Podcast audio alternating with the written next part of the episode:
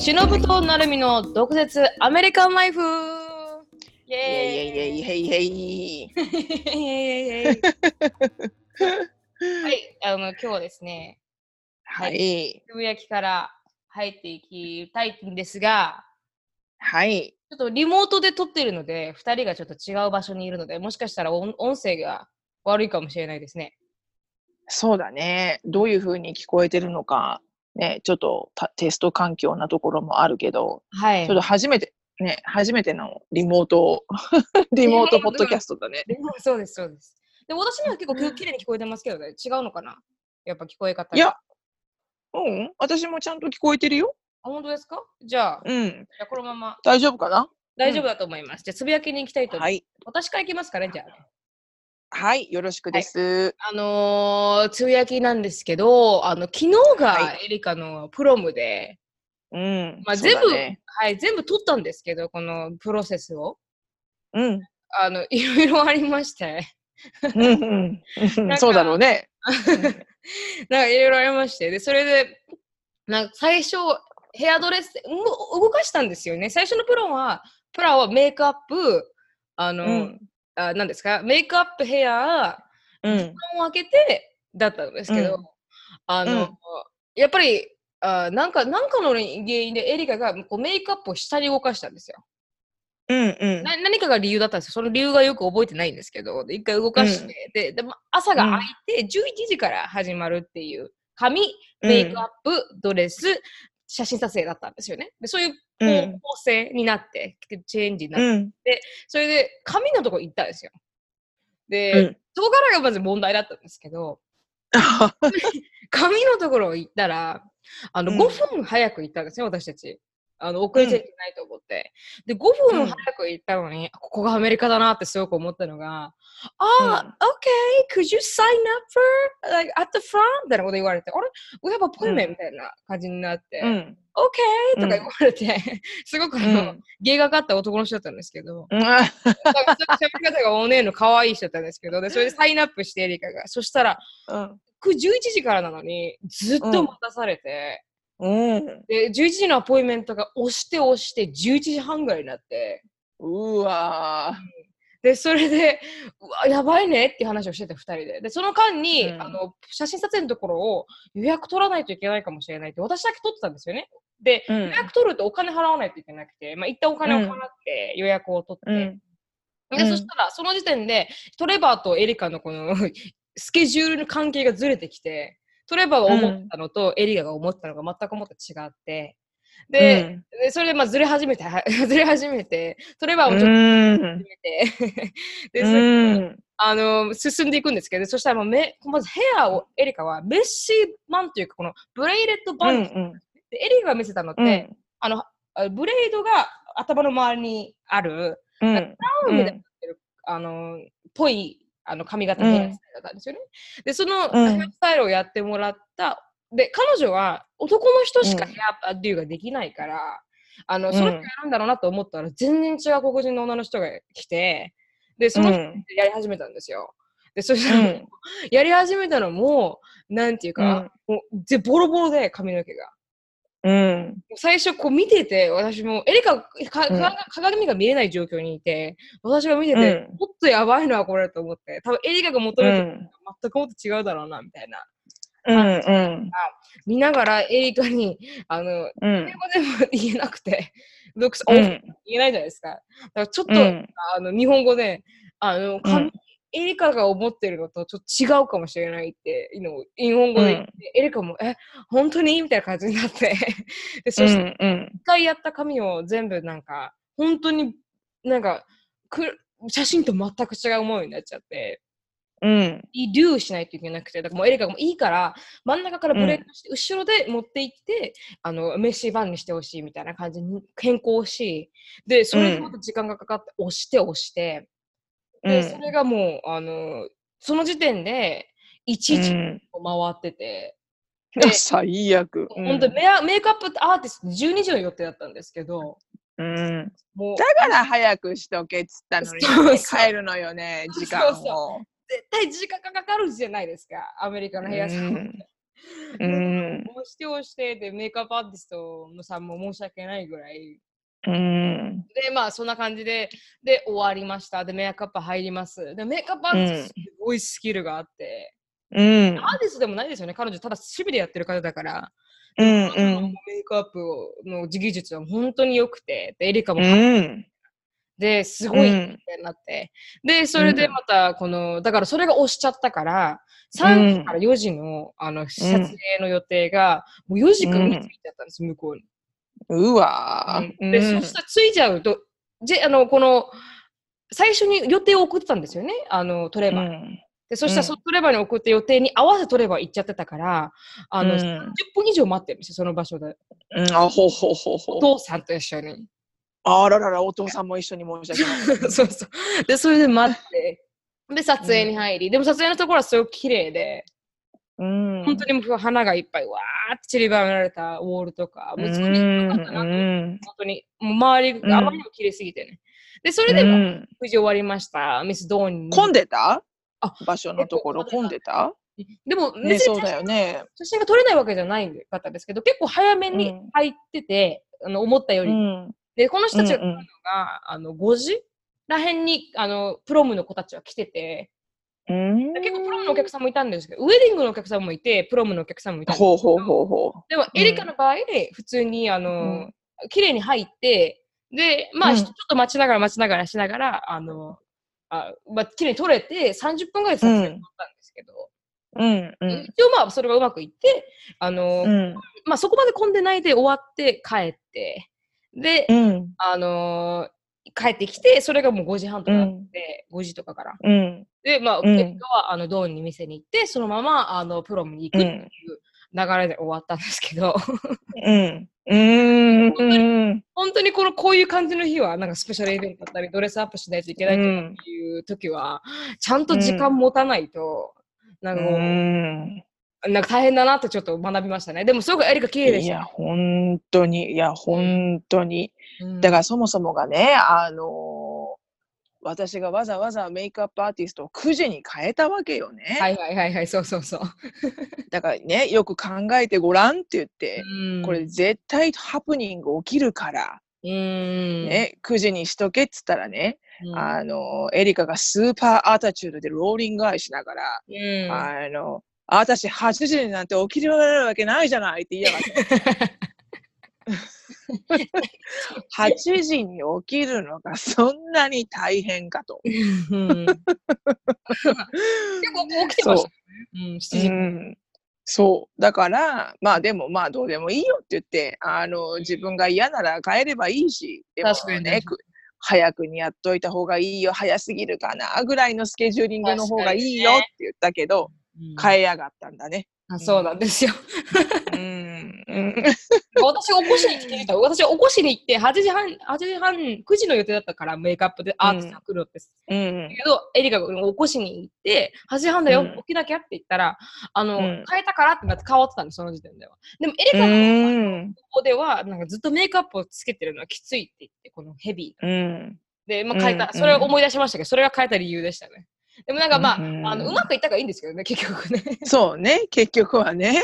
結局は普通に収まってうん、うん、うん。よかったね、一応ね。よかった、よかった、よかった。うんうん本当にね、あの、あの、なるみちゃんにたくさん写真撮影を しても、してもらったからね、専属カカメラマンのように。はい、314枚撮りましたから。芸能人かって話だよ。本当に。それから多分2、3枚しかいいのが選ばれないんだろうなと思って。そうなんだろうね。じゃあプロの人はものすごい撮るんだろうね、きっと。電車でね。う。うんん いや、本当お疲れ様でございました。小獣となるみさありがとうございます。頑張ります。あの、every step of the way 私はエリカと一緒にいましたから。だから、でも面白かった。でも、でも全部撮りましたんで、もしあの映画動画にするときはあのあのお知らん。せ。そうだね。うんその辺にあのね、なるみちゃんのそのちょっとしたこの、あの、ムカつきのコメントを入れながら、YouTube の動画が出来上がるんだろうかと。ムカつきのコメント書いてくれ。まあ、そんな感じです結構長い、長いあのつぶやきになっちゃうから。うん、いえいえいえいえ。うんとんでもない。ありがとうございました。いえいえ、楽しかったです。うん はい。うんなぜですね、あの、そしたらですね、私のつぶやきが、うんあの、そもそもがなんで私はそこにいない体で話しているんだろうっていうふうに 視聴者さんは思うと思うんですよね。はいはい。はい。私、あの、実は今、東京からポッドキャストを撮っておりまして、そうなんですね。はい。ね、で、明日帰るので、えー皆さんがポッドキャストを聞く頃にはもう私は帰国の地についてるんですけど、そうですね。はい。なんなんとですね、エリカのプロムの日付を、えー私はね、間違いなく彼女にね、20日って聞いたはずなの。いつって聞いて、20日って、その時にトレバーもいたの。で、忘れちゃうから、すぐカレンダー機能に入れて、アラームをつけて、うん。で、えー出張の日付をわざわざプロムのウィーケンドに重ならないように、あの、プランニングしたはずが、思いっきりプロムウィーケンドには、私は。出張を、えー入れてしまいまして、うん。えーあの基本基本的にね、高校生のプロムって、まあ、うん日本で言うと、ね、成人式ぐらいの重み。があるっていうと重みがある、まあ、一大イベントではある。うん。まあ、卒業式の方がイベント的には大きいけど、う。うんん、どっちかというと、プロムはね、あの、う子供たちのイベントだから。まあ、でもそれにしても、まあ、そこに母親がいないっていうのは、まあ、ちょっと大変申し訳なかったなと思い、うん。うん、なので、すべて、あの、なるみちゃんと、あの、20個すべてお願いしちゃったっ 全然全然。でも、トレバーのお母さんも来てなかったんですけどね、写真撮影。あ、本当に、はい、お父おとんしか来てなくて、でおとんもまだすっげえいい人だったんですけど、すいません。そう、なんかお父さんはいい人らしいんだよね。ってか言って別にお母さん悪い人じゃないんだけど、確かにね、確かに。うん。おそらくお母さん、あの、見に行きたくなかったんじゃないの？いや、つなんか風邪だったみたい。風邪とか病気？病気というか、なんか、シック、なんか、セッ。ああ、本当？じゃあお母さん大丈夫なのビーチハウス行けんのか？ビーチハウスは死ぬ気でも行くみたいですよ。本当に。ビーチハウスだけは死ぬ気でも行くらしい。なるほどね。うん部屋をほら、別々にしないといけないから、間違いなく。そうそうそうそうそううんうんうん本当優しすぎるから。そうそうそう。なんならエリカと同じベッドだよ。お母さん寝るの。本当に本当に。というか、お父さんすごいイケメンで、エリあの、うんトレバーのおとん。へえ。すごいイケメンですごい面白い人で、私がなんか、うん。Get the money worth, people. We pay $20 for this! みたいなこと言ってて、10ドルもかかるから入るのに。うんで、うん。あの全員20ドルかかるんですよね、入るために。あ全員20ドルなの？アンディも入って20ドル、エリカ入って20ドル、私入って20ドル、ショーあのアシュリー入って20ドル払うんですよ。キャうんーじゃあ、アシュリーとショーンも一人ずつで20ドルだったの？ショーンは10歳以下は無料だったんですよね。で、エリカが一生懸命10歳ってエリあのアシュリーに言おうとしたら、アシュリーは、いや、No, I'm 12! みたいなこと言っちゃって。go, go, go with the flow だよね、本当 で空気読めなくて、あのアシュリーは。しょうがない。うん、それでまああれだったんですけど、そしたらもう、え、しょあの、あ、いなんかこのウォールが飾り付けされてるから、You're gonna take a wall and every, uh, you're gonna take a picture in every single wall みたいなこと言ったら、Let's picture うん over there って、ここのピクチャー撮ろうよって、このおっちゃんが言ってくれて、トレバーの。うん。うんあ。の、うん、5ドルぐらいはするから、そのウォールとか言って。今 that, that wall looks like $5 とか言って。受けた受けたから、なんかすごくユーモアのある人でしたね。へえ、そっか。申し訳ない。なんかそれはね、ちょっと聞いて、あの、安心したけどね、お父さんはすごくこう、あの、ユーモアのある人だ。まあ、お母さんもね、悪い人ではもちろんなく、はいはい。まあ、ただただね、心配屋さん。そうそうそうそう。まあ、もちろんね、一人息子のお母さんだから、やっぱりそうなってしまうんだと思うんだけどね。う。うんーん、そっか、そっか。なんです。なので、あの、このプロムのウィーケンドは、もう本当、なるみちゃんに、あの、一日、あの、小獣と役を任せてしまったので。うん。いや、全然楽しかったです。ねえ、ありがとうございましたって感じよ。いやいや日本はどうですか、しのさん。は？い、私が着いた時がですね、非常に寒いあの 日で、何ですかあの、毒舌女が来るときはこんなに寒寒くなるんですか？みたい そんな寒かったんですか？な。ももうなんか日本から出ていけと言わんばかりの寒さで。あの、うん、でもね、桜がまだ少し残っていて、えー、うん。うん、で、あの、16年ぶりの、あの、桜を見ました。見ながら、ううん、見れたね、少しだけ。うんまあ寒かったからあんまり風情はなかったけど、うん、でも、うん、でも下の方がもう緑にななにね、え変わってっちゃったけど、でも一応、応上の方はまだ桜があって、あ、うん、16年ぶりの桜だと思いながら。うん。うん、ただですね、うん、あの、通勤電車、あの、思いっきり混んでる通勤電車に乗ったんですが、はいはあのあ、あまりにも久しぶりすぎてい。、うん。あの、忘れてしまってルールを。はいはいはいはい。いつも私乗るとき、ハンドバッグを、うん。あの、乗る、乗るときに、こう、ハンドバッグ、肩にかかってるハンドバッグを、そのまんま、こう、胸に引き寄せて、両手でハンドバッグを抱えるようにして、ギュッギュッギュッギュッって入っていくと、うん。あの、自分の目の前にハンドバッグがあるから、どんだけ押しつぶされても、そのハンドバッグの分だけは自分の顔の前のスペースが確保できるじゃない、息をすはいはいるスペースが。はいはい。そうなんだ。それを私忘れてしまって、はいはい。いけないと思って、カバン下ろさなきゃと思って、肩からカバンを下ろして、うん。あの、下に持っちゃったの。下にブラブラってこう、なんていうの？あはい、ああ、そういうことか。あの、ううん、ししあの手を手、手下げみたいな感じで下に持っちゃったのね。うん。そして、ああ、忘れてたと思った瞬間にはもう遅く、はいはいはいあはい。のドドドドドドドドドドと押され、だから 胸の前に何もあのない状態だから、こう、思いっきり、あの、親父さん、親父さんたちの、あの、うんなんつうの、サンドイッチにされ、うわあ。うん。で、あ私の胸の、私の、だからちょうど、胸のと、胸っていうか、なんていうの？あの、上半身うん。に T, T 字っていうか、その、私の目の前の人が、あの、おじさんまでいかないけど、多分うん。30代ぐらいの、30代後輩ぐらいの、うん。あの人で、うん。サラリーマンの方で、その方がこう、横向きだったの。母。うん、だから私が T で言うと T の上で彼が下みたいな。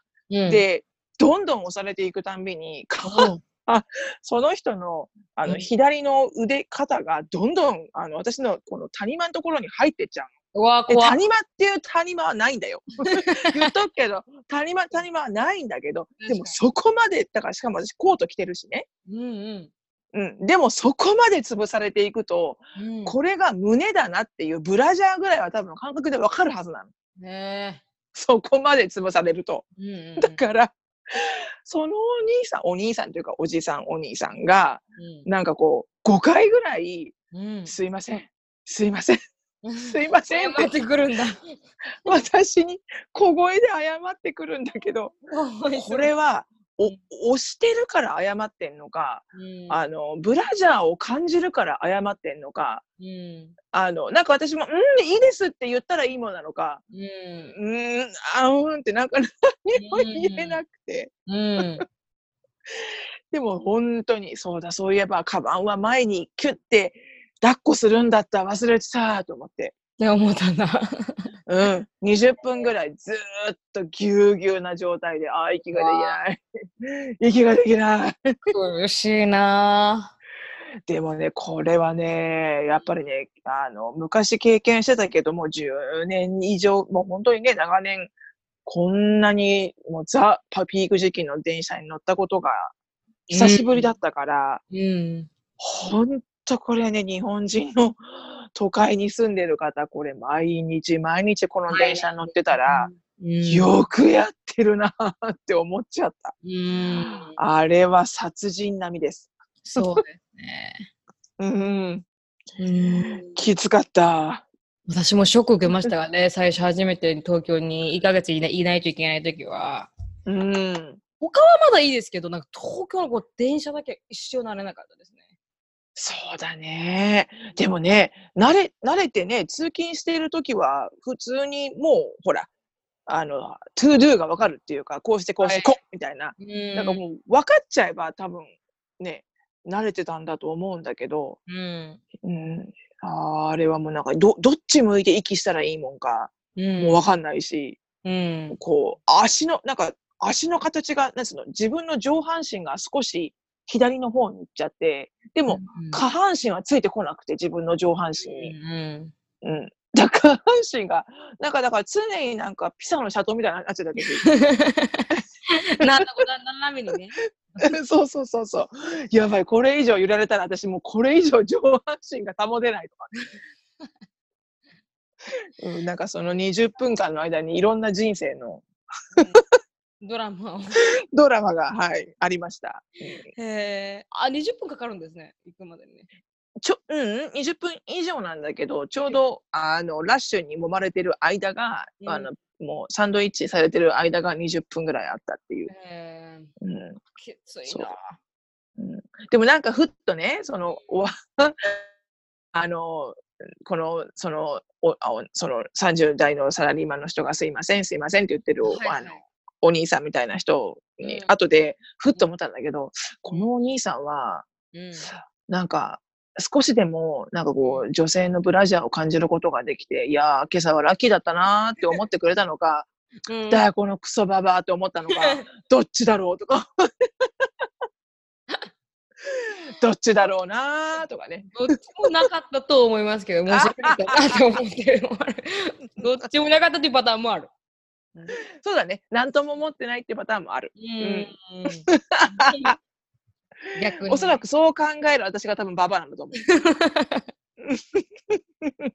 いろんなパターンがありますからね。はい、はい。そんなところでした。ははい。いお。疲れ様です。いいえ、とんでもございません。楽しみですか、はい。そ、そうだね。うん。あの、え、あの、何？アメリカに帰るのかってこと？楽しみですか？ってこと？日本にどっぷり使わないといけなかったから、しのさん、1週間。あ、そうだね。で、も、なんか不思議な感覚だよね。こっちに来ても自分の家のような、自分の家だし、あこっちに来てもそうか。うん。うん。で、アメリカに行ってもすぐ自分の家だっていう風になるし、なん確かに。かこう、うん。とても不思議な感覚ですね。とってもね。うん2つ家がありますからね。そうそうそうそうう。ん二つ家がある感じ。確かにうん。うん。うん。まあでも、あの、もちろん、あのー楽しみです。アメリカに帰るのは。うん。はい。なんかみんな、なんか頑張るんですよね。しのさん、ショーンとか特に甘えん坊ですけど、そうみたいだね。私がいないときっちりやるみたいで。もう、私全員より早く起きてますからね、ショーンは。うん、毎朝6時きっかりに起きてますから。思うあだそれ。ありえないよね。わかるでしょ。私の毎日の毎朝のストラゴを、うんね、7時、6時に起こして、うん。30分ぐらいふんふん言うからね。そうそうそう。背中をかけだのね、背中をかけだの、足が痛いだの、このソックスは嫌だのね、てめえでやってこいよ、じゃ。でもできるんですよ、自分、しのさんがいないと。普通に6時に起きてたら、もう準備できてるんですよ、この洋服とか。も。パジャマじゃないんですよ。彼が私が降りる頃には、もう全部準備できててもう洋服になってるんだ。その洋服になってて、きっちり準備されてて、ご飯も食べてて、あの、うん。こっち GO なんです。素晴らしいね。うんなんでそういうふうにならないの？本当。だから、どう？どうに甘えるんだろうなと思う。やっぱあれだね、いるっつうのはよくないね。でもね、それね、あの、ごめんなさい。私も全く一緒です。実家でね、朝起きれません。起こしてくれる人がいる。あ、それお母さんが起こしてくれるんですもんね。そうなんだよね。ダメだね。ほんとね。うん、すごい怒られました。あんた、あんた朝そんなんでアメリカでちゃんと起きてんの？って起きてるよ。起きてるよ。でも私もだからそうだな。うん。そう、ショーンのことは怒れませんな。確かにね。確かにうんね。うん。私もそうだ。だから まあそういうもんだと。はい母親がいるときにはみんなね、子供に帰るってことだね。そうですね。私もそう思いました。うんはい。じゃあ、あの、はい。大タイトルに入っていけますかね？そうですね。うんはい。あの、うんしのさんお願いします。こ今回、しのさんが決められたので。いや、そうなんですけど、タイトル、タイトル考えてなかったんだよね。でもしかも私、そのリソースも目の前に今ない状態で、あ、そうあの、ただですね、うん。あの、なんだったっけ、タイトルを言うとすると、まあうん女性の地位、女性の地位が、うん。うん、社会的地位が、うん。こう、上がってきましたよっていう、うんあの、ニュースを見て、うん。ないつだったっけいつだったっけな ?3 日、1週間ぐらい前だったかな、うんあの、ニュースでカリフォルニア州が、うん。えーあーまず、はいはい。うん。うん、カリフォルニア州が、うん。えっ、と、まずあの、女性議員うん。を、うん。なんだっけ、女性議員を3分の1必雇わなきゃいず雇わなきゃあの入れいけないっていう、うん。義務化したんですよ。法律で義務化して、うん。でもちろんそのあの行政の衆議院とか、ねあの市のあの役員とかっていうのもそうなんだけど、それだけじゃなくて一般のコーポレートうん。も役員の中に3分の1は必ず女性じゃなきゃいけないっていう法律を決めたので、うん。あの、それがなんか、いつまでだったかな？来年の6月だか、今年の10月だか、ちょっとわからないけど、いついつまでにうん女性役を、だから10人の役員がいるところは3人女性にしなきゃいけなくて、うん。だから、ものすごい人事異動が始まるわけだよね、コーポレートの中で。うん、で、それをちゃんと日付が決まってて、いつまでにそれをやらないとペナルティが課せられるのね。うん。だからすごい真剣な法律なのよ。うん。うん。だからさ、これでカリフォルニアにある、あんま何千っていうコーポレートは、うん。一気に女性役員を候補を探さなきゃいけないわけじゃん。そうですね。ねえ。しかってことはよ、そこにいるさ、男性役員をさ、誰か多分下げるわけじゃん。うん。女性を上げるために。うん。うん。なんかものすごいこうドラマがいろんなところで生まれそうだなとか思ってね。確かに、ね。でも、うん。まあそれは余談なんだけど、うんでもなんかそれぐ、それぐらいすごくこう、強い、あのーなんて言うんだろう、力で、こう、うんもう義務化したっていうのが、多う分初めてのうん、ケースで、うん、で、ほなんかこう法律で、あの、こ雇用を強制するっていうのが多分カリフォルニア州が初めての試みらしいのね。うん。でも私それ読ん読んだ時にすごく嬉しくて、うん。うん、なんかね、確かに強制するとか義務化するっていうことまでしないと女性が上がれないのかって言われたらちょっと情けない気もするけれども、うん。でも、なんか、やっぱ私はこう、それぐらいの力がないと、うん。やっぱ平等にならないっていうのは、うん。あの、あるなって思ったんだよね。だからなんか本当だったらね、女性が自分たちの力でね、あの、あ役員になってくんだっていうのが一番いいんだけど、うん。絶対平等に女性にもね、力はあるし、才能はあるから。うん、でも、いやっぱりどうしようもないうん、ところって絶対あると思うのよ。うん。なんか、ちょっとしたこう女性を雇用しましょうねだけじゃ、うん、絶対に女性が雇用されないような業界っていうのも絶対あるはずなんだよ、ね。確かに。その会社会社の風習とかわからないよ。うん。うん、だから特こういうふうにオイル、産業とかは結構トップ。うん、やっぱりね、あれも男性、うん、男性の社会だからね、うん、女性にできないものはないって思ってても、いまだにやっぱり、いや、女性の来るとこじゃねえだろうっていうふうに思っている男性の方が多いと思うんだよね、やっぱり。うん。なんか女性に仕事をあげたくないって思ってるわけじゃなくて、きっと。なんかこう、なんだろうね。多分、あなんだろうな。こう、女性にはできるはずがないって思ってるのかな？わかんないけどね。でもなんか、あの、うん、あ今見つけ見つけました、しのさんが送ってくれた、その、あ、あ本当？そしたら、うんあのー何が決まったかって書いてあるんですけど、だから女性役員の配置の促進のため、カリフォルニアカリフォルニア州では2018年の9月30日に、米国で初めて上昇企業に対し、女性役員の配置を義務付ける法則法律を制定した。この法律にカリフォルニア州に本社を置く上場企業、うん。米国で上場している外資系企業を含むは、2019年末までに役員会に最低1人は女性を含まなければならない。だそうで。んで、あまた2020役員会に最低一人はなんだ。ではいもなんかそれなかった。何人いる場合は何人以上みたいな風に書いてなかったかな。うん、多書いてました。だから2021年末までに女性役員最低数が引き上げられ、よ役員が4人以下の企業は最低1人の女性役員そうだよね。役員が5人の企業は女性役員を2人に役員そうだよね。人以上の企業は女性役員を3人に増やさなければならない。あーじゃあ、ほぼほぼ半分ってことだね。はい。同州は違反した企業に罰則を課すだけでなく、どの企業が女性役員を置いているか否かといったあ情報をオンラインで公開する。そうそう、そこよ、そこそこ。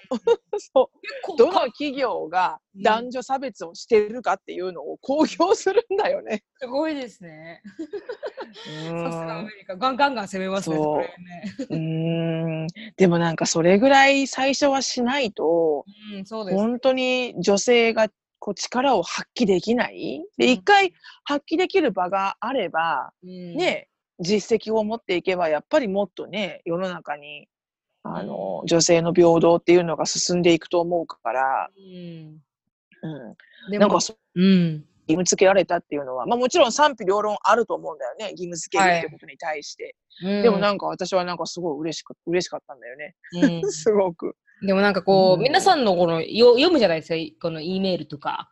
で、うん。読んで、あ女性がこう昇進できない理由っていうのが、もしかして、うん。あまあ、一部の理由ですけど、なんかこうの、ん。あ上のパラハラじゃないですけど、なんかセクハラとかなんかあるあったっていうせ、のものを先月、あ先週読んで、で、私もありました、私もありましたって結構多くの人が、あの、私もセクハラありましたみたいな。あ、本当？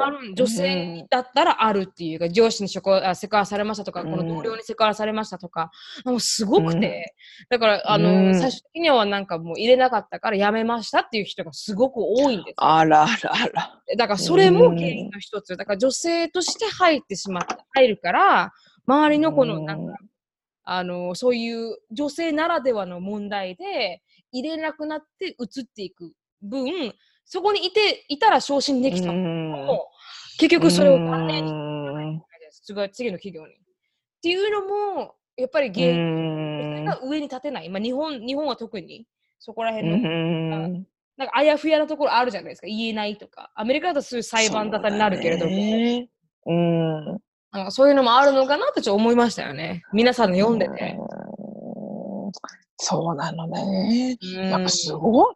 結構あるのかね、セクハラ、日本では。あるみたいですよ。私結構びっくりしてましたもん。皆さんのこの読んで、私もありました、私もありましたっていうや本当つ。なんかさ、それってやっぱりあれなのかね、日本の親父が本当スケベなのかね？いや、全部が全部どういうことなんだろう多分中間管理職に、うんあの、今、あの、なんか、あの、う大ん。変なのかなと思いますよね。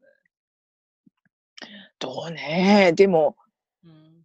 そうなんだろうね。なんか、そのセクハラもさ、やっぱりこう、うーん、すごく微妙なところだよね。あの、なるみちゃんとも一回話したけど、アメリカでね、MeToo の動きが出た時に、正直こうん。うん。う、複雑だったよね。あの動きが出た時はね。うんうーん。あのあれはなんだっけね、有名なあの、映画監督の、はあ、名前出てこないけど、えー映画監、有名な映画監督が実はスーパーセクハラ親父だったってことで、そのパワーを使ってね、みんな役が欲しいから、若い女優さんとか、どうしても大きい役を欲しいから、モデルさんとかね、なんか役あげるよみたいな感じで、ね、自分の部屋に呼んで、触られただの、キスされただのっていうのを、なんか一人の人が勇気持って告発したら、うん後からザラザラザラザラ出てきたんだよね。あの監督にそういう風にされたっていう人な、その人が実際、音声かなんかを録音したんだよね。そうです、そうです。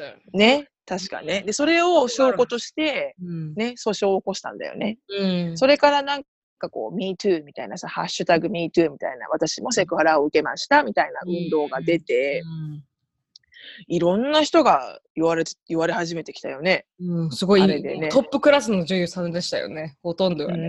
ん、そうそう。うん。でもそれだけじゃなくてさ、なんかほら、うん。なんていうの？誰だったっけ？すごい、あの、昔の、例えばなんか2年前にセクハラを受けましたみたいな人もうん。出てきたりなんかして、うん。なんかでもあれも、うん。あれもね、なんかこう、なんで複雑な気持ちになったかというと、うん、こう、なんか、お本当にそれが起きたんであれば、うん。ね、もちろん罰しられるべきだし、うん。あの、もちろんそういうことって、えーなかなかね、いあの、公表できなかったっていうケースはわかるんだけど、うん。でもこう、なんつうの？あの、ほら、あの、今日本語が出てきません。プルーブできない。なんつうの？証明できない証。明できない。うん。ね、証明できないから、例えばその男の人がすごくうん醜憎くて、うん痛めつけてやろうと思って嘘をつくこともできるわけじゃない。確かに。その人を貶めしめてやろうみたいな。うん全くその人に何もし、その人が何もしてなくてもね。してなくても。う。うんん。だから、すごく、こう微妙な。ラインだよね、あれは。本当にファインラインですよね。本当に。うん。なねうん、難しい問題だなとは思いますよね。うん。でもね、やっぱりこう、間違ったことをされている時にね、うん正正義を求めて正しいことを言って起こすのかってね、難しいからね、それで仕事を失ったりしたら生活がしていけないから、うん。でもだからといって、うんこの間違ったことをやってる男性をそのままにするのかっていうのはうん。悔しいですよ許せない、許せないよね。うん。でもそれで一つすごく思い出したのが、いいあの、あのリスナーさんからのメッセージが一つありまして、これは多分うんこんな人に、あの helpful だなと思ったからちょっと読んでもいいですか？うん、はいはい。で、このこの人もセクハラの件で連絡してきてるんですけど、うん。なるみさんはじめまして、さっきと言います。今回、ポッドキャスト上で上司のセクハラに悩んでいた方が、の話がありましたので、メッセージさせていただきます。私が日本で働いていた時、私の同期の女の子が、先輩の同僚からセクハラを受けました。その子は最初、人事に相談したのに、何も対応してもらえず、何ヶ月も日々続くセクハラに悩まされていました。しかし、うん彼女が違ったのは、自分が受けたセクハラをいつ、どんなことをされていたのか書き留めておいたところです。もう耐えられないと思った彼女が数ヶ月後、家族に相談して精神科に行ったのですが、そこの病院の先生が会社に対して、このセクハラを対応するように手紙、過去文章を書いてくれたそうです。その子によると、医師が会社に対応を取るように指名指令した場合、会社が何かを対応しなければいか、あ対応しなければいいけないわけにはいかない状況になるそうです。精神的な問題なので、うん会社として責任を果たさないといけないというのがあバックにあるようです。その後、うん彼女がその手紙と今までされたセクハラの内容を人事に提出すると、今までは何だったのかと思うぐらい、一瞬で会社の対応が進みました。セクハラをした本人は上司から大変なお叱りを受けたそうで、部署もうん。任務地も移動させられました。最初はセうん。クハラを受けた彼女が部署を移動させられそうになったのですが、うん彼女が精神科の先生に相談したところ、その先生が会社にセクハラした本人を移動させるように指示してくれたそうです。今回の相談者の方の場合は上司からのセクハラなので少し状況が違うかもしれませんが、もし耐えられないなら、か病院の先生などの会社外の人に相談した方が解決しやすいかもしれませんっていううん。なんか面白い、多分いい意見だなと思って、多分こう自分本では解決できないのを、多分プロフェッショナルにお願いすると、それをプロフェッショナルが解決してくれるっていうのは、うんうんうんうん外に頼うん。るっていうのも大事なのかなと思いましたよね。本当だね。だそういうふうにこう証拠を取るっていうのは一番強いだろうね。本当に本当に。うん。だもし悩んでる方がいたらね。うんうんうん。ぜひあの、ね、セクハラで悩んでる人がいたら、うん。もうなんかこう、隠しカメラでも隠しマイクでも、うん。うん。なんでも、あの、なんかこう、罠にはめてやれぐらいの勢いだよね。うん。なんかそういう、にならないぐらい程度で多分、うんう証ん明できたらいいですよね。うん、そうだね。うん。うん、それもまたファインラインですからね、このプライバシーの侵害もね。なんか確かにね。難しいなと思っちゃいますよね。ででもまあ、証拠ちゃんと書いて残しておくっていうのはすごく大事なことだなと思いました。うん、本当だね。まあ、ほんとね、難しいよね。女性が女性である以上ね、やっぱりだ、どうしてもそういう性の対象になってしまいがちだからね。うん。うーん、で、難しいな。うん。私はセクハラのようなものは一切受けたことはないけれども。ないですか？うん、セクハラはないね。パワハラはあるけど。あパワハラありますか？セクハラはない。で もでもパワハラって言うのかな？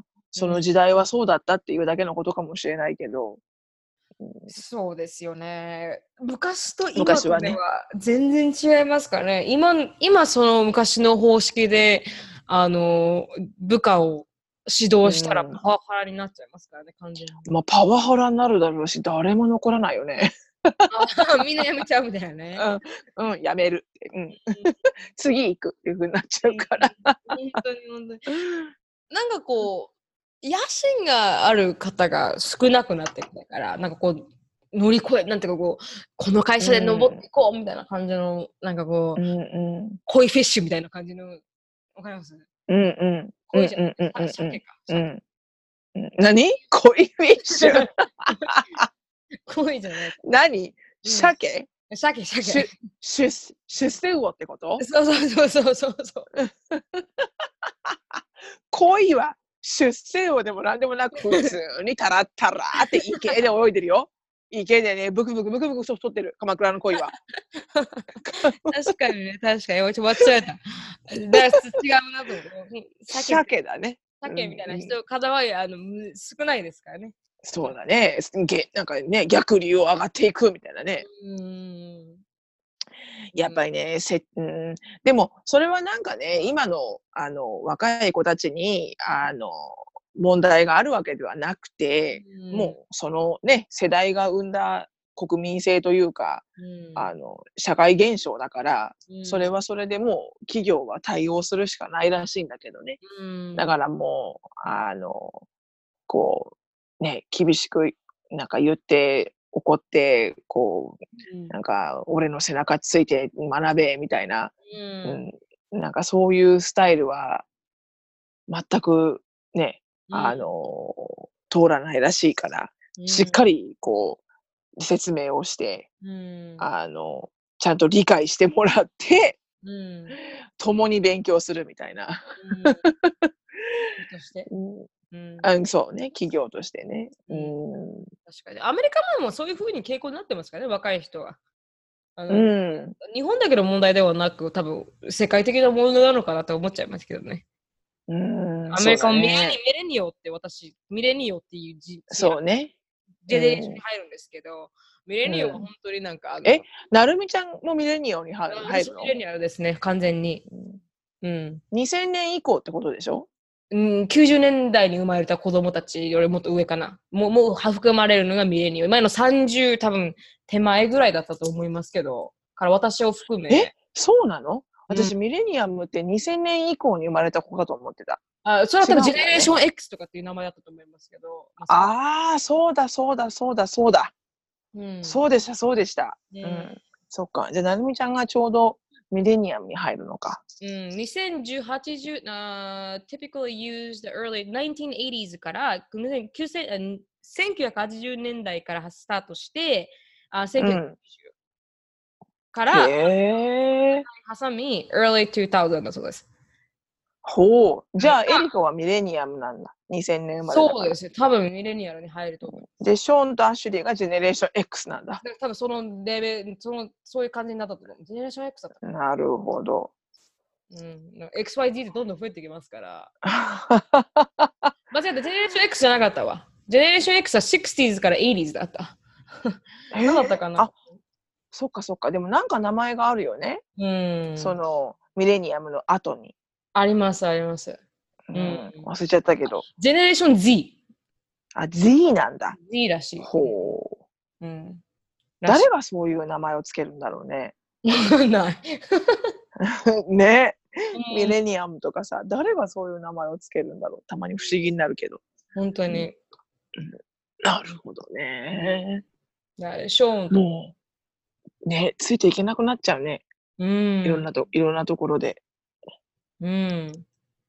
うん、でもね、本当に、あの、戻りますけど、で、テーマに。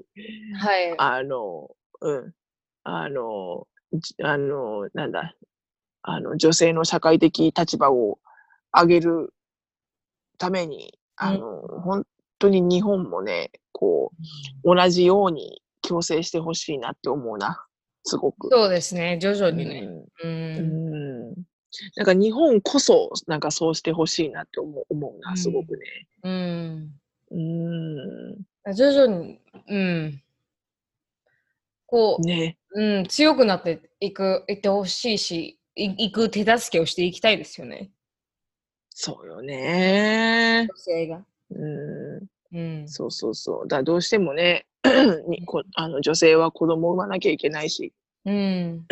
子供を産むときにね、産産休とか取らなきゃいけないんだけど、うん。だからそれが、ね、社会的、なんつうの、キャリアアップの妨げになるって考えてる人がたくさんいるからね、うん。企業の方もね。うん。だからなんか子供、結婚して子供を産むんでしょってことで部署替えとかを進めてくる会社もいるからね。うん。いやいや、私がいつ部署替えを希望しましたか？みたいな。うん。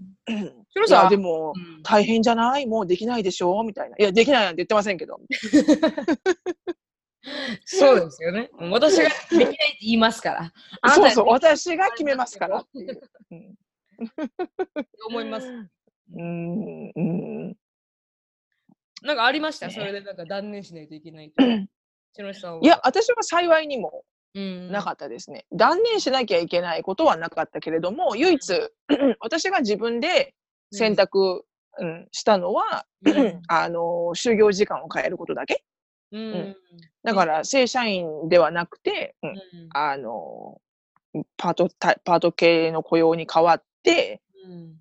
うん、だから、ふ9時5時とかじゃなくて、その時間帯によってね、子供のとか、まあその、あの、通院の関係でとか、で、それで時間をフレキシブルに変えるために、うん あの、パートには変えたけれども、仕事の内容は一切変えることはなかった。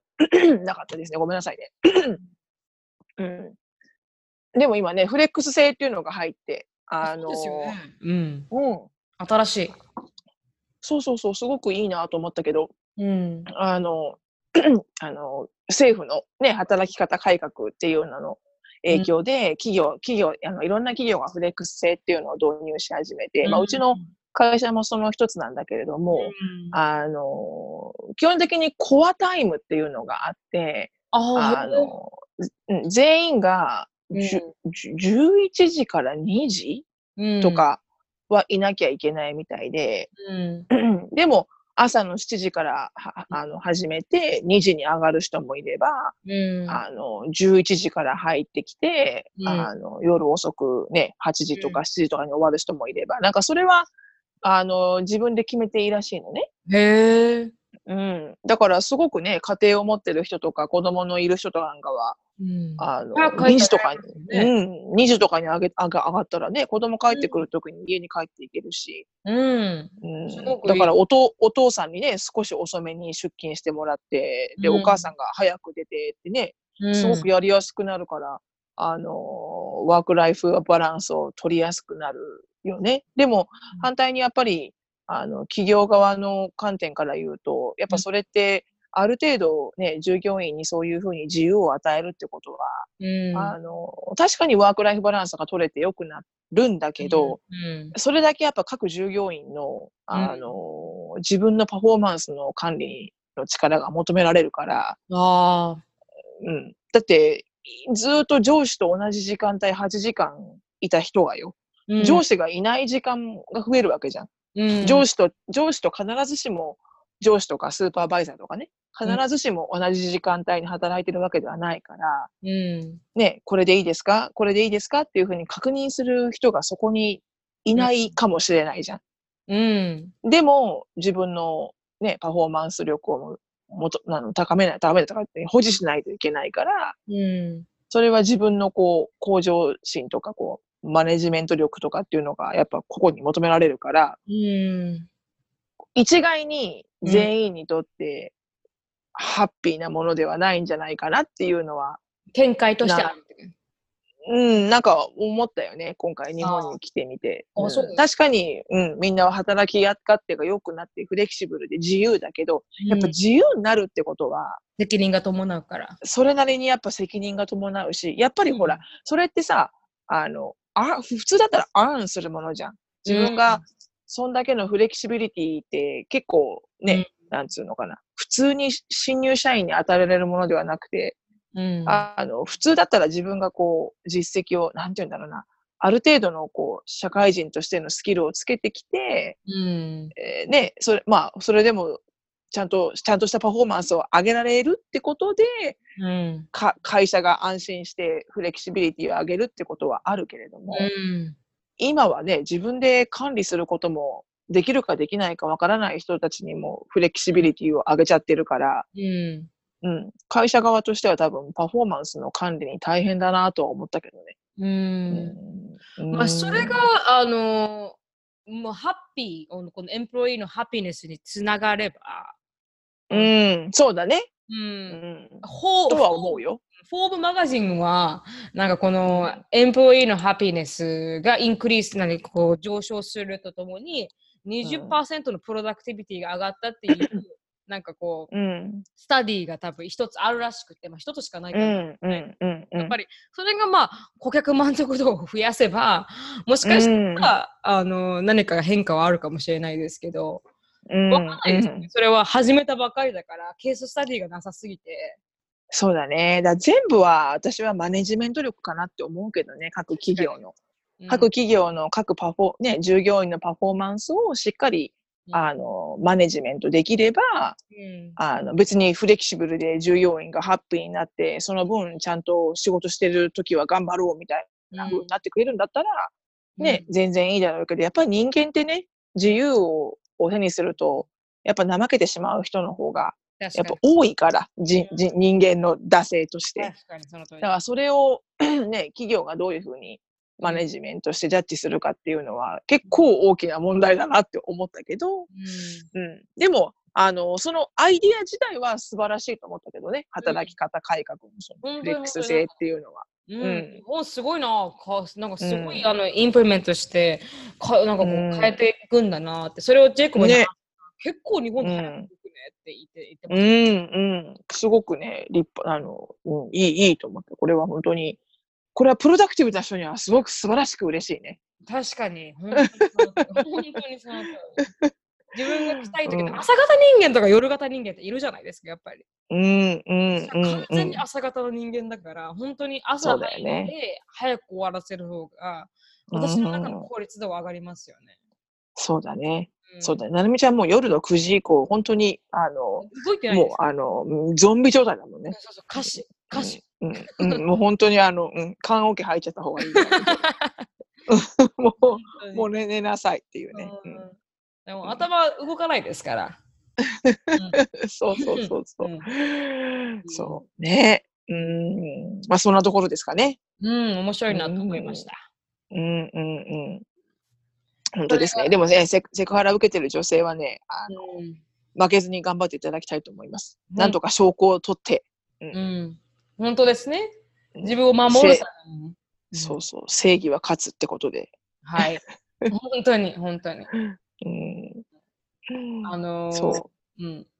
ああ、でも正義は勝つで思い出したけど、はいはい。あの、どうでもいい話になりますけど、今回全日空で帰ってきたんですけど、はいはい。あの、そのほら、令和になるってことで、うん平成、平成がね、終わるってことで、うなん、か、平成特集みたいな、平成で一番、こう、話題になったドラマとか、映画画とか、うん音楽とかを、全日空の機内のあのエンターテインメントで特集していて、うん。うん。だから、あの、101回目のプロポーズとか、ええ懐かしい。うん。それこそなんか本当音楽のなんかミュージッククリップとかも、なんか、あの、宇多田ヒカルとか、ミスター・チルドレンとか、うん。なんか懐かしいなと思って。確かに。えなんかええ映画も昔のがやってて、なんだっけな、ね踊る大捜査線とか、あ懐かしいな。なあ、ちょっとギバちゃん出てるじゃんと思って。懐かしい。なんかすごく楽しかった。これを今回帰ってくるときが、その平成、平成振り返りで、うん面白かったです。ちょっと、あの、ミドルつぶやきでした。すいません。うん。いや、全然全然。あ平成はいい時代でしたから。うん、本当にね。うんうんうん。はい。はい。ありがとうございます。でタイトルはいえいえ。そこまでで。はい。では、あの、質問に入りたいと思います。ほいほい。はい、今週の質問はですね、あの、しのぶさん、あ、間違えた、ズバッと切るぜ、しのぶとなるみの毒舌質問コーナー。はい。今言いながらなんて次言うんだろうと思っちゃった。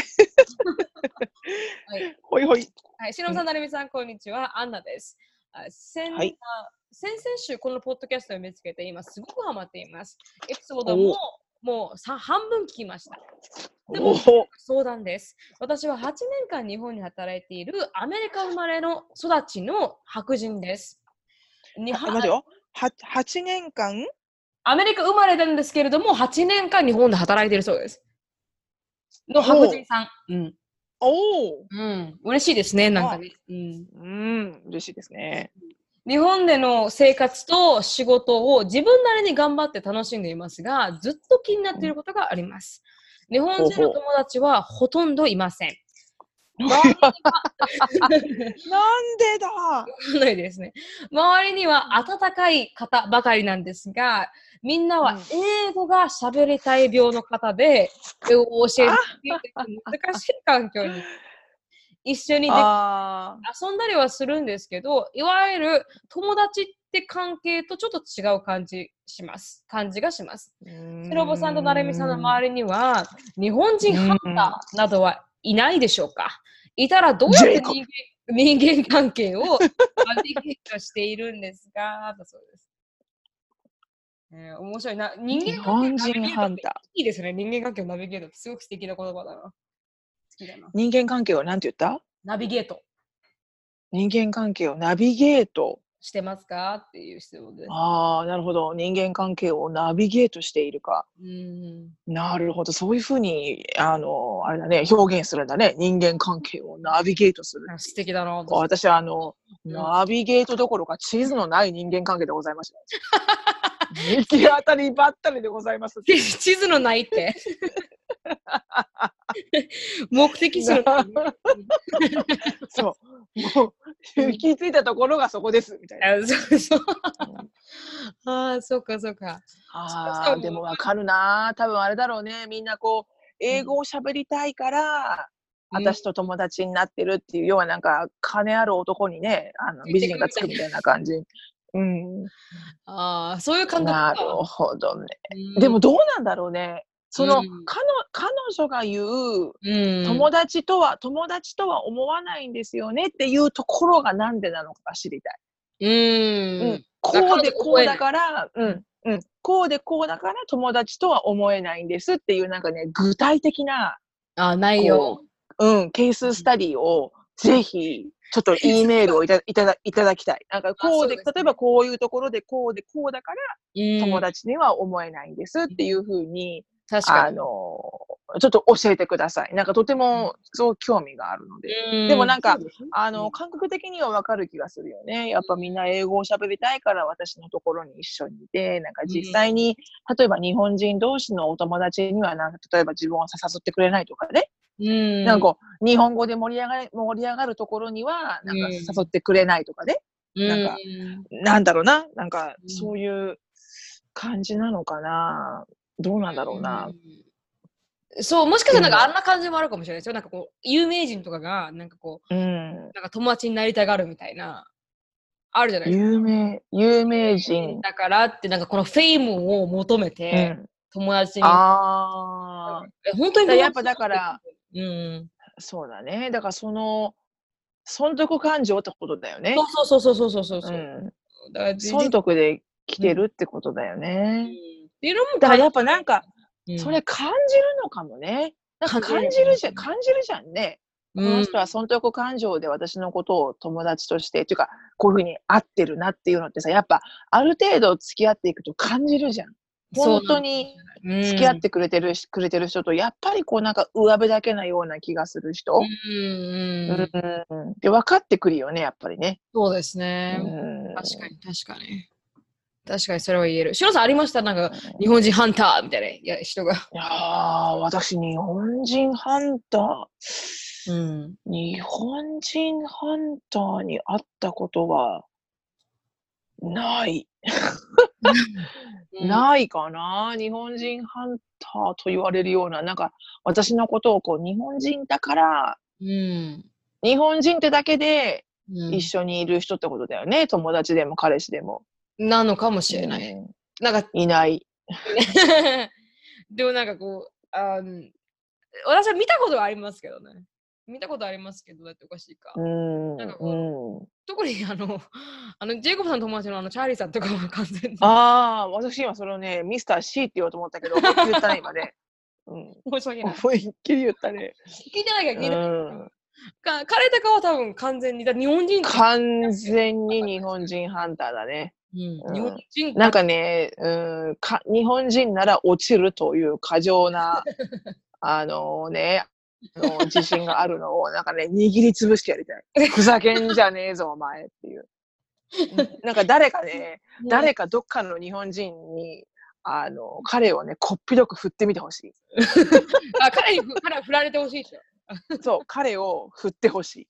ああ 見たこともありますから、それは。なんか、でも確かにね、私結構見たことあるかも、そういう感じの人。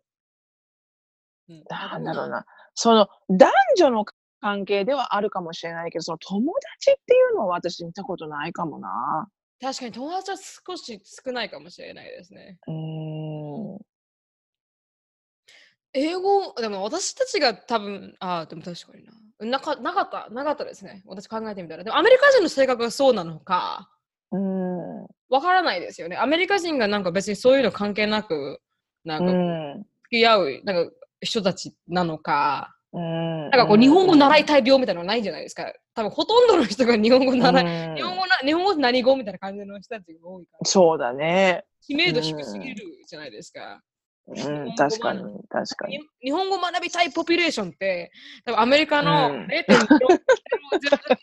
ぐらいしかないから、多分そういうエンカウンターすることないんだ。そうだね。やっぱ世界一難しい言葉ですからね。そうそう。うん。そうだよな。でもどうしたらいいんだろうね。うん普通だったらね、お友達だったら、こうたとえ最初は英語を喋りたいからっていう風な目的で近づいてきたときたとしても、うん。やっぱりね、こう、じゃあ、日本語も話す時間とかを平等に作ろうねっていう風に、普通だったらなるけどね、お友達だったらね、うん。やっぱり。うん。なんだろうな、その、今、お友達として付き合ってる人たちがたまたまは、こう、うまい具合にいかないのか、うん全体的にねそうなのかってね。うーん、全体的にうんそうなのか、どうなんだろうんう。でも、英語を話すけど、日本語でも話そうよって言ったことはあるのかなあるん、ある感じがするな。うん、多分ありそうですよね。うんうーん難しいよね。うん友達関係で一番難しいですからね。そうだね。難しい。まあ、同じ、同じケースがないからな。わからないけど、でも、損得感情で近づいてくる子っていうのはうん。わかるもんね。うん。だからもう、こいつは損得感情で私の英語だけを思って近づいてるなって思ったら、うんはっきり言ってみたらどう？ああ、それって、なんかこ友達になりたいの？みたいなう、ん、な、な、なんていうのかな、こう、私はあなたのボランティア English teacher じゃないのよっていうね。ああ、バシッとね。うんうんうんまあそんなこと言えないわな。そんなこと言えないよね。言。言ってみたらどうって言ったものの、そんなことサクッと言えないよね。確かにね。人間関係がね、あうの、んそれがあの会社ではやっていかないといけない上で、あのうんそれはなんか人間関係をナビゲートしていく上ではちょっと厳しいかもしれないですね、その言葉を言うのは。そうだよね。うん。ただなんかさ、同じ、なんていうのかな、同じ環境っていうか、その、うん。う同じこう、白人でも、何人でもいいんだけど、同じ英語ネイティブな人で、うん日本に住んでて日本語を勉強してるっていう人とお友達にはなれないのかな。なんかそこで日本語を喋るみたいなさ。まあ、日まあ本人、もちろん、ほとうん友達がほとんどいないっていう、多分いいらっしゃるんじゃないですか、多分日本人以外ああ、そうかそうか。日本人のお友達がいないのか。ないみたいです。そうか。で、みんないる人は結局英語目当てってことなのか。はい、多分。うん。なんでだろうん。う。私、英語勉強してるとき、まあもちろん英語っていう目的があったけれども、うん。喉から手が出るほど欲しかったけどね。友達？うん。英。語を喋る友達。うん。うん。でもそれには英語を喋るっていう目的があったんだけど、うんでも、しん純粋に、うん、あの、国籍の違うお友達が欲しかっああ、た。そう。できればアメリカ人。っていうのも、うんなんつったって私の大好きなグループがアメリカ人だったから、アメリカ人のことをよく知りたくて、うんだからアメリカ人の女の子の友達が欲しかったよね。もっとなんかこうこ国のことを知りたいとか、うん教えてほしいとか。うん。うん。まあでもそれが損得感情なのかな。でも私多分そっからく、それがきっかけで入っても多分ちゃんとお友達っていう風に、そうですよね。多分、多分扱うけどな。うん。鶴さんそういう人ですもんね。ギブアンドテイクじゃないし、みたいなね。うん。なんか、ううんん。だなんでお友達できないんだろうね。私たくさんいるけどな、ポッドキャストのうん。ね、E メールでも、例えばその、インスタグラムでも、あの、まあもちろん動機は英語かもしれないけど、うん純粋にお友達が、あの、欲しい、外国籍のお友達が欲しいっていう人たくさんいるけどな。うん。だうんからそういうのが辛いんじゃないですか？なんかそうあれだ、目的が。翔、翔くんと友達になったらいい。なんで？なんで？なんで？つなげる。あそうつなげる。そう、うん、その目的が辛いんじゃないですか。普通にあエンカウンターして、あ、えー、みたいな感じのうん友達、なんかこう、が欲しいの外国人かっ。ていう思われない人間として接してくれる友達が欲しいんじゃないですか。なるほどね。別にこう見た目がどうとかなん国籍がどう。多分。うん。そっか。うん。わかる気もするな。うん、多分アメリカだとうんそうじゃないですか。やっぱりいろんな国籍がいて、別に、うんあの白人だから友達になろうっていうとか、黒人だからうん友達になろうとか、アジア人だから友達になろうとかいう時よりも、なんかうん普通に、あのそうだね。入っていって、別にバックグラウンドとか国籍とか関係なく入っていって、うんまあ、友達になるっていうのが多分うんあれだから、少しそういうねこのインテンションに苦しんでるのかもしれないですよね。このそうだね。なんか、なんかないのかな？くこう、なんかサークルみたいなものは。何なんですかね。ううんん。難しいですね、友達関係はね、本当にね。なんかうん答え、答えてあげられる。難しいけどね。あの、えそ最初の動機は不純でも私はいいと思うよ。うんたとえそれが彼女、彼が英語を目的で近づいてきてるって思っても、うん。だって最初の動機ってそんなもんじゃないみんな。確かに。うん、なんか、うん、あの、まあ、もちろん、たまたま同じクラスになって、たまたま隣に座って、こんにちはって言った友達もいるけど、うん。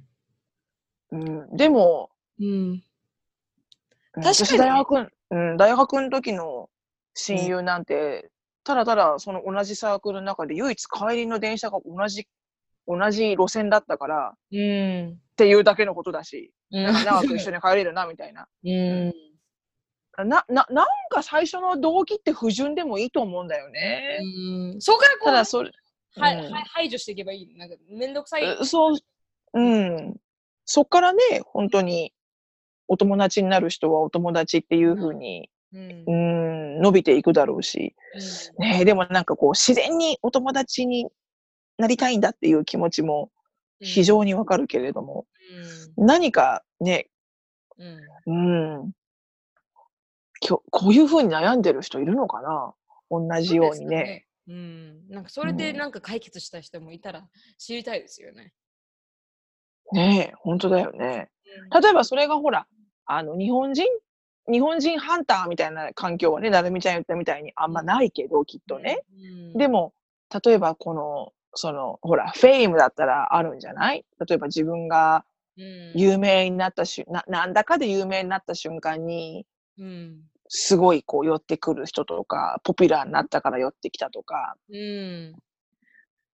なんかそういうのはあるるんじゃないかな、普通のその環境で。例えば、今まで見も見も気もしなかった人が、例えばサークルのうん。ね、偉いかっこいい先輩と付き合うようになったら、なんか寄ってきたとかさ、うん。なんかそういう損得感情で寄ってくるお友達の、うん。ナビゲートの仕方みたいな 感じ。はいあ、ね。あ皆さんにとってね。うん、皆さんにとってなんかこう、損得感情で来たとお友達とかっていましたか？みたいなね。それででそういう。友達になった人とかね。うん、そうだね。そっから本当の友達になった人とか、うん。まあ、あの、どういうふうにそれが損得感情かっていうふうに分かったかとか、ね。うん、なんだかね、なんかこの、この、この質問はなかなか難しくて、答えてあげられないですね。うん、答えてあげられないけど、うん。ね、うん、でも分かる気がする、すごく。ね、本当に、あの、唯一、あの、言え言えることは、あの、I'm your friend っていう。私はあなたのお友達でかです I'll よ。be your friend. I'll be your friend ね。そうそうそうそうそう。いい そう。あのー、うーん、ねえ、こう、いいつ、うん、いつかはできる。探していればいつかはできる。確かに確かに。うん探すのやめちゃったらうんできる時もある。諦めた頃にね、やってくるみたいなね。そうそうそうそうそうそう。どっちやねんって感じだけどね。まあまあうん自分らしくね、自然に生き生き生き生きしてたらね。そうね。そこなのよね。ううんん。がんがん頑張ってくださいしか言えないですね、安藤さんにはね。本当に、あの、希望を捨てず、はい。うん、いるよと。あまりこう、うん、こだわりすぎず、うん。うん、自分が疲れない程度に。確かに確かに。うん。うちのポッドキャストに来てくれたので、アンナですって あアンナさんってなるなるからね。うんうんあ、多分、おそらくね、ポッドキャストに来てくれた白人の女性は間違いなくアンナさんじゃなかろうかと思うんだけれども。確かに。ねえ、なんか、それでね、ちょっとこう、そうだね、なんか、ポッドキャストの場で、なんか、お友達なんかができちゃったら嬉しいな、と思うけど。うん、うんいい人いっぱいいますから、ポッドキャストのリスナーさん。うんうんそうだね、こんな、こんな毒舌な、毒舌な女、女二人に付き合ってくれてる人は、おそらく器の大きい人しかいませんわ。それ1年間、1, 1時間で1時間。そうよ、1時間もこんなくったらない話聞いてんだよ。器の大きい人しかいませんわ、ほんとそんなも確かに。ん。ははいい、ね終わりたいと思いますね。はい。はい、結構話してる。そうです。ね。う。うんん。じゃあタイマーがわからないからね。どれぐらい話してるのかわからない。本当に。初めての試みなのでね。うん、じゃあ今日はここで終わります。はい。はい。はい、シロさんのライフが知りたい方は、あのシロさんがのインスタグラム、シノブ・フィリップスで、あのあ、シロ・フィリップスか。で、あの、あのねこれ、ポッドキャスト何回目ですかなるみちゃん。これ、30何回目これね。37とかですよね。でしょ？いまだかつて一回もさらって言えたことがないよ私の名前を。どうどういうことなの？しシノシノ・フィリップスで、はい。はい、あの検索して。もうそこはもうノーコメントですよ、私のあの脳みそも。うんはい脳みそのあの小ささはノーコメントですね。調べていただければなと。はい、Facebook も、はいあのエリカの写真とかね載っけたいと思いますんで、ああ、そうだね。プロねそしたら見れるじゃないうん。うん。まあ、そう一応ですね YouTube も来るんですけど、一応あのエリカの写真載っけときますね。はい。あとアーティクルも、はいあの、はい、最近。アーティコ、アーティコ。ああ、そのアーテコ。はいはうい。ん、ジェトロ選出の、ははい。い、アーティクルも載っけときますんで、ぜひあの、はい。興味があったら見てみてください。で、はい。あの質問、感想等は、あの、なるみしきや、あと gmail.com にあのいただければ、はい、あの、読ませてい。ただきますので、よろしくお願いします。はい あーよろしくお願いします。はい、and uh, hi, thank you so much for listening. I hope you're having a wonderful day. Please follow us on the podcast, but we will see you in our next podcast. Bye. Bye!